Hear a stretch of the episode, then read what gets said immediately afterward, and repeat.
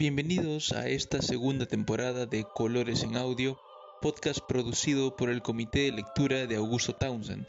Soy Mauricio Zamudio y hoy Liliana Checa nos deleitará con la obra de Tintoretto, el artista veneciano al que apodaron Il Furioso por la energía que le ponía a sus pinturas.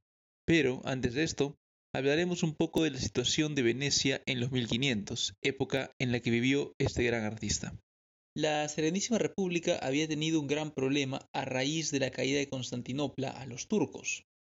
Aunque originalmente el sultán había ratificado algunos de los tratados comerciales entre Bizancio y Venecia, esto no evitó que eventualmente ambas naciones fueran a la guerra. Se pelearía así la guerra turco-veneciana de 1499 a 1503, la cual terminaría con una victoria otomana. Queda en la historia la batalla de Soncho, conocida por ser la primera en la que se usan cañones en los barcos. En esa ocasión, las tropas venecianas estuvieron al mando de Andrea Grimani, quien no tenía experiencia militar. Su derrota y posterior captura causaría tal humillación a Venecia que le harían acreedor del destierro perpetuo. Sin embargo, su familia conseguiría revocar la sentencia en 1509 y, en 1521, Grimani sería elegido doge de Venecia, luego de la muerte de Leonardo Loredán. En esa primera década del siglo XVI, la República centraría su atención a lo que ocurría en la Romaña, estallando en 1508 la Guerra de la Liga de Cambrai. Esta liga fue creada por el Papa Julio II para oponerse a Venecia y contaba con aliados como Luis XII de Francia, Maximiliano I del Sacro Imperio y Fernando II de Aragón. Sin embargo, las constantes peleas entre el Papa y Luis XII llevaron al colapso de la Liga en 1510. Esto causó que Julio II se aliara con Venecia en contra de Francia. Esta unión no duraría mucho, pues en 1512 desavenencias en cuanto al botín harían que la Serenísima República abandone la alianza con Roma para formar una con Francia. La guerra terminaría en 1516 con la decisión de volver a las cosas a como habían sido antes en 1508. Los siguientes años del siglo XVI verían a Venecia tomar importantes posturas en cuanto a su política exterior, pues, ante la expulsión de los franceses de la península, serían los españoles quienes comenzarían a tener injerencia en asuntos italianos. Por otro lado, los otomanos hacían presión por el oriente. Encontrándose entre españoles y turcos, los venecianos optaron por una política de cuasi neutralidad con Europa y una extremadamente defensiva contra los turcos. De esta manera, Venecia estaba dispuesta a ayudar a España en el Mediterráneo, pero no al punto de dejar a estos reforzar su posición en el Levante. De esta manera, se dieron varios combates importantes en el Mediterráneo en contra del Imperio Otomano. Quizá el más importante de estos se daría cuando en 1570 Venecia, España y el Papa formaran la Liga Santa. Esta reunió 208 galeras, de las cuales 110 eran venecianas, y se enfrentó a los turcos el 7 de octubre de 1571 en el combate de Lepanto. Comandaba las naves aliadas don Juan de Austria, medio hermano de Felipe II, quien, a la edad de 26 años, consiguió aniquilar a los turcos. De las aproximadamente 300 naves otomanas, solo quedaron 30. De esta manera se logró reforzar la hegemonía cristiana en el Mediterráneo. Sobre Lepanto, es necesario mencionar una cosa más, y es que fue en ese combate donde resultaría herido Miguel de Cervantes, el célebre autor del Quijote de la Mancha. Es a raíz de este enfrentamiento que recibe su apodo de El Manco de Lepanto, pero a diferencia de lo que muchos creen, Cervantes no perdió un brazo, sino solamente la movilidad de su mano izquierda. Tampoco es posible dejar de dedicarle un par de líneas más a don Juan de Austria. Este hijo ilegítimo del emperador Carlos tendría una vida breve, pues moriría a los 33 años. Pero aparte de llevarse la gloria en Lepanto, sería quizá víctima de los celos de su hermano Felipe II. Esta, a lo mejor sea la razón, por la cual nunca se le dio el título de infante ni el trato de alteza. Antes de morir, designó a Alejandro Farnesio como su sucesor en el gobierno de los Países Bajos y escribió una carta a su hermano pidiéndole ser enterrado junto a su padre. Ambas peticiones le serían concedidas y hoy Sus restos descansan en el monasterio del Escorial, donde también está enterrado el emperador Carlos I. Ahora, luego de conocer los avatares de Venecia durante los 1500, podemos dedicarnos a ver en más detalle la obra y vida de Tintoretto, de quien, como dijimos al principio, nos hablará ahora Liliana Checa. Buenas tardes, queridos oyentes de Colores en Audio. Soy Liliana Checa y como les anunció Mauricio Zamudio, hoy dedicaremos la sesión a otro de los grandes exponentes de la escuela veneciana, Jacopo Robusti, apodado Tintoretto, pequeño teñidor, por el oficio tintorero de su padre.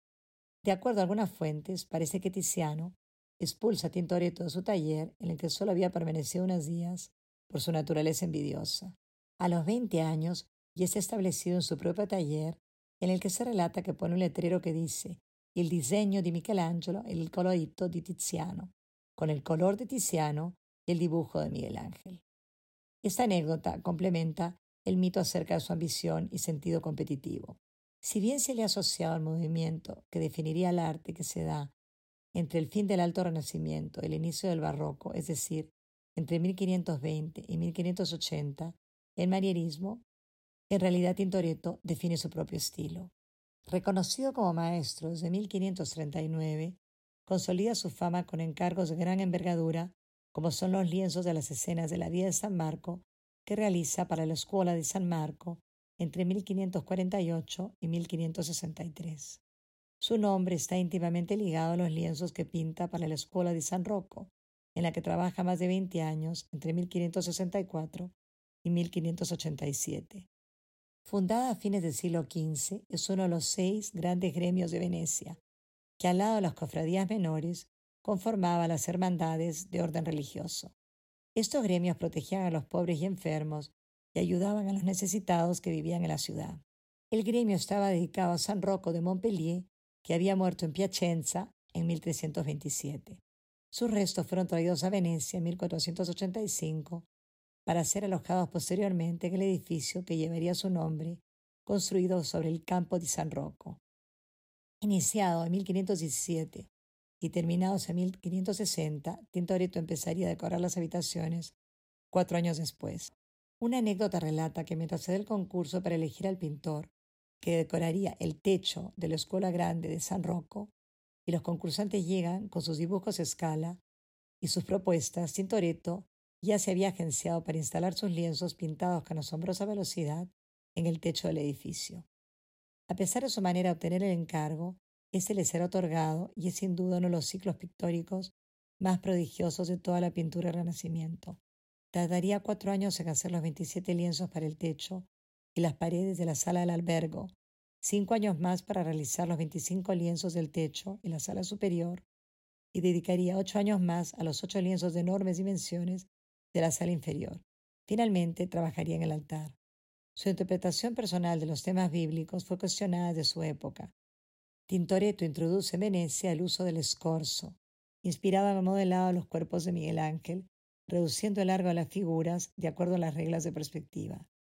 Admirado por la vertiginosa agitación que se percibe en sus cuadros, esta es producto de la producción de muchos bocetos y de figuras modeladas en cera que disponía a su antojo para crear perspectivas imposibles y escorzos formidables que hoy todavía nos llenan de asombro.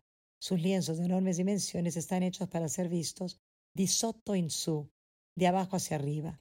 Tenía un numeroso taller, pero trabajaba deprisa, aplicando los colores tierra de la escuela veneciana, con toques rápidos usando para ese propósito un pincel grueso.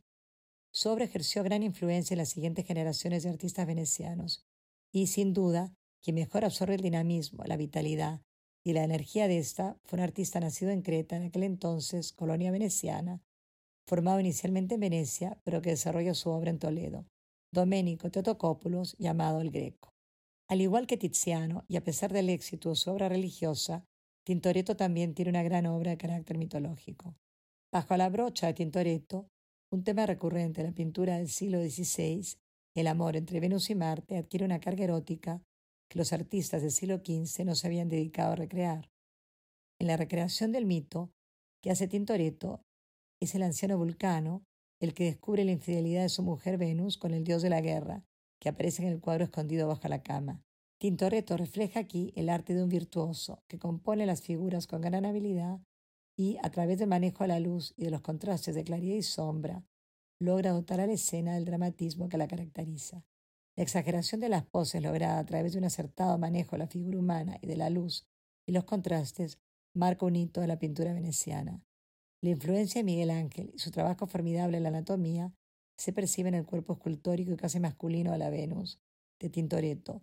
Los tonos son típicamente venecianos, colores oscuros, rojizos, burdeos, marrones. Contrastan con la claridad del cuerpo de Venus y de la tela que la cubre. Hay un elemento de lascivia en la actitud de Vulcano, que desnuda a Venus, quien lucha por cubrirse. El espacio es asimétrico y queda subrayado por un muro bajo y por la perspectiva del piso lejano a la habitación contigua. A esta producción de índole mitológico se suman cuadros fantásticos como Baco, Ariadne y Venus o El origen de la Vía Láctea, entre otros muchos de su producción. Uno de mis cuadros favoritos, de índole religioso, su versión de Susana y los ancianos, un tema bíblico recreado por otros artistas del Renacimiento. En el caso Tintoretto es una ocasión para estudiar la anatomía femenina sin perder de vista el manejo del color y la luz. Mientras se baña, dos ancianos libidinosos espían a Susana y le hacen propuestas indecorosas que ella rechaza. Sin embargo, es acusada injustamente de adulterio, delito castigado con la pena de muerte en aquella época. La joven se salva gracias a la mediación de Daniel y los ancianos son condenados. Tintoretto no se concentra en el tema del castigo, del que son víctimas los viejos, que la miran con lujuria, sino más bien en lo erótico de la escena en sí misma. Así, siguiendo la lección de Giorgione, integra el desnudo con el paisaje. Susana aparece como una joven madura cuyos encantos femeninos atraen las miradas a su alrededor. Hay en su figura un magnífico dominio de las formas y la anatomía, lo que nos hace pensar en las lecciones que Miguel Ángel deja a todos sus contemporáneos y admiradores. Pero el cuadro que más me impacta de toda la producción formidable de Tintoretto es el que es considerado el lienzo más grande del mundo, 22 metros de largo por 7 de ancho, llamado El Paraíso, realizado para la Sala Mayor del Consejo del Palazzo Ducale de Venecia. Después del incendio de 1577, que destruyó gran parte del cuadro que originalmente ocupaba ese lugar, se convocó un concurso para realizar un lienzo de la coronación de la Virgen en el paraíso. La comisión les otorgada a Paolo Veronese y Francesco Bassano, pero Veronese muere en 1588 y el encargo es otorgado a Tintoretto, que lo realiza con la ayuda de su taller liderado por su hijo Domenico. En la parte alta del centro de la composición aparece la Virgen coronada como Reina del Cielo por su hijo Jesús. A un lado, Tintoretto representa al arcángel Gabriel con los lirios, que lleva a la Virgen en la Anunciación, y al otro está el arcángel Miguel con su tradicional balanza. La luz de Cristo cae directamente sobre el trono del duque, aludiendo al hecho que éste recibe su inspiración para gobernar directamente de Dios. El lienzo cuenta con 500 personajes distribuidos magistralmente a lo largo de toda la composición. De esta, el crítico inglés del siglo XIX, John Russell, a quien después dejaría de gustarle Tintoretto, dice, No tengo la menor duda en aseverar que este cuadro es largamente la obra más preciosa de arte de cualquier otra que ahora existe en el mundo. El paraíso sería la última comisión importante de Tintoretto. Lejos ya de la ambición de sus años de formación, dejó que las autoridades acordaran el precio que debía pagársele.